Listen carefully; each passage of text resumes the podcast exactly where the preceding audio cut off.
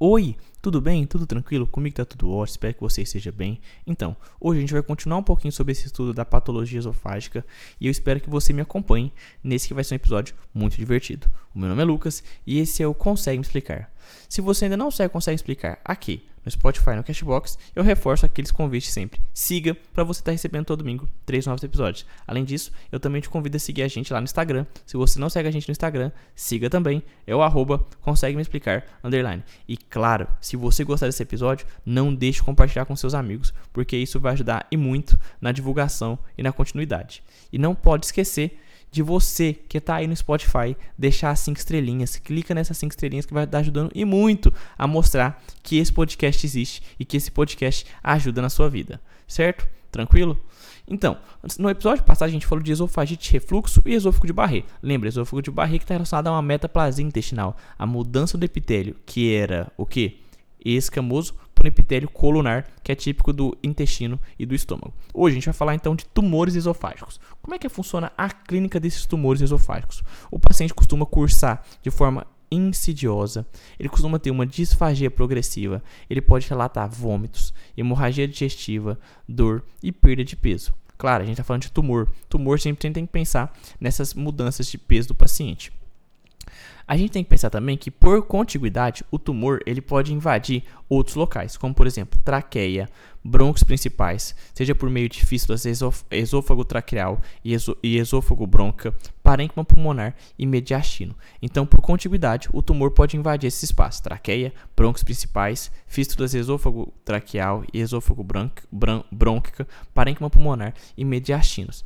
Sempre também é importante lembrar que pode acontecer metástases hematogênicas, ou seja, pode cair uma célula que está no tumor lá no esôfago e essa célula pode, por meio hematogênica, chegar a alguns órgãos. Órgãos esses principais que são fígado, pulmão e suprarrenais. Suprarrenais, pulmões e fígado. Pulmões, fígado e suprarrenais pulmões, suprarrenais e fígados. Decore esses três: fígado, pulmões suprarrenais. Certo? E também pode haver metástases, além de hematogênica, metástases linfáticas, ou seja, essa célazinha é, tumoral, essa célazinha neoplásica que cai no sangue também pode cair na linfa. Se cair na linfa, pode levar CA no terço inferior por meio dos linfonodos cervicais, pode levar um câncer no terço médio por meio dos, é, dos linfonodos tráqueo-broncos e pode levar câncer no terço inferior, que é por meio dos linfonodos da cadeia gástricas e celíacas. Tranquilo? Beleza? Esses são os tumores esofágicos. Lembrar também da diferença entre o adenocarcinoma e o carcinoma, o carcinoma epidermoide. O adenocarcinoma ele costuma atingir o terço distal do esôfago, enquanto que o carcinoma epidermoide costuma atingir em 50% dos casos o terço médio. Então, adenocarcinoma, terço distal. É, carcinoma epidermoide, terço médio. O adenocarcinoma ele surge em um fundo de é, em um fundo de doença do refluxo gastroesofágico crônico. Isso é compreensível para você, né? Lembra da doencinha? Doença do refluxo gastroesofágico crônico que pode levar à esofagite crônica e até o esôfago de barriga que a gente comentou, não é? Então, a gente tem que sempre pensar que ele surge de um fundo do esôfago de Barré e da doença do refluxo gastroesofágico crônico. Esse é o adenocarcinoma. Já o carcinoma epidermoide, ele é uma lesão in situ, ele é uma displasia e ele costuma levar a um câncer invasivo. Então, enquanto que um surge com uma doença de base, como é o caso da doença do refluxo gastroesofágico e a o esôfago de Barré, o carcinoma epidermoide está mais relacionado a uma lesão in situ, uma lesão numa região, que é uma displasia. Isso pode tornar ele um carcinoma invasivo. O adenocarcinoma ele costuma acometer homens em, em 80% dos casos e o pico dele é em torno de 60 anos. Já o carcinoma epidermoide costuma acometer também homens em 80% do caso e o pico dele costuma ser pacientes com mais de 45 anos, certo?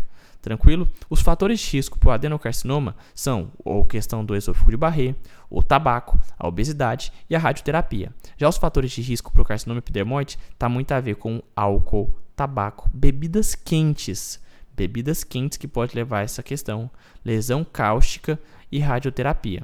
Lembrar também que o carcinoma epidermoide faz invasão de estruturas adjacentes. Como eu te falei, ele pode ter um, ser um câncer invasivo, invadindo áreas como áreas eh, da árvore respiratória, aorta, mediastino e pericárdio. Isso é muito sério. Então, a gente tem que sempre pensar nessa diferença. Falou de tumor esofágico, como a gente falou no começo. Agora a gente tem que sempre pensar em a diferença entre adenocarcinoma e carcinoma epidermoide. Carcinoma epidermoide acomete mais o que?